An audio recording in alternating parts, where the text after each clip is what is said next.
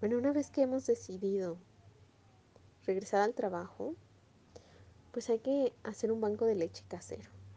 Este banco de leche casero hace referencia a lo que vamos a hacer unos días antes de nuestro regreso al trabajo. Ya hemos hablado con bebé, ahora vamos a comenzar a hacer la extracción de leche. Es importante saber que no es necesario hacerlo desde el día 1 de nacimiento. Se sugiere que empecemos a hacer este banco de leche unos 15 o 20 días antes. Cabe resaltar que lo que extraigas no representa ni el 30% de tu producción. Es solo una parte. Hay herramientas como la extracción manual que nos van a facilitar este proceso de extracción.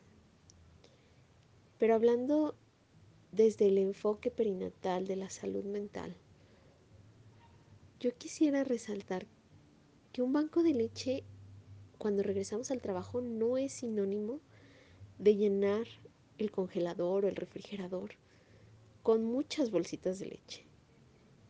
El objetivo del banco de leche casero es dar lo necesario para que bebé se alimente en nuestra ausencia. No es hacer un banco de leche que le dure de aquí a la universidad, no. Es simplemente dejar la leche necesaria para nuestros hijos y que ellos se alimenten durante nuestra ausencia. Una vez que ya estamos en el periodo de regresar al trabajo, vamos a comenzar algo que le denominamos rutina de extracción. Esta rutina de extracción es el secreto. Un banco de leche requiere de constancia y de paciencia. Esta constancia de extraer cada determinado tiempo y la paciencia de ver resultados. Quizá al principio te salga media onza y posteriormente comience a subir la cantidad. Hay que guardar toda esa leche. Tu leche es oro.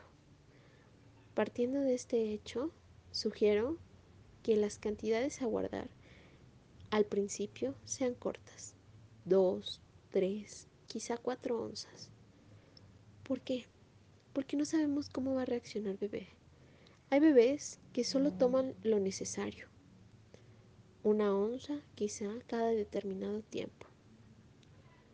Pero tenemos que tomar en cuenta quién va a ser nuestro cuidador.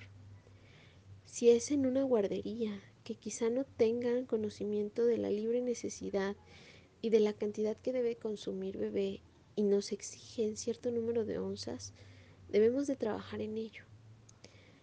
Pero si estamos en casa con algún familiar que nos fija de cuidador, podemos ser más flexibles. Son varios factores a tomar en cuenta.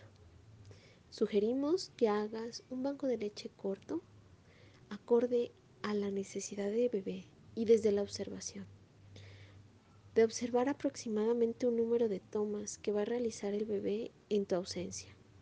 Asimismo, tomar en cuenta que conforme tengas práctica y bebé vaya conociendo esta nueva administración de la leche, tomará lo que es necesario para seguir con su lactancia. La invitación es observar acompañar.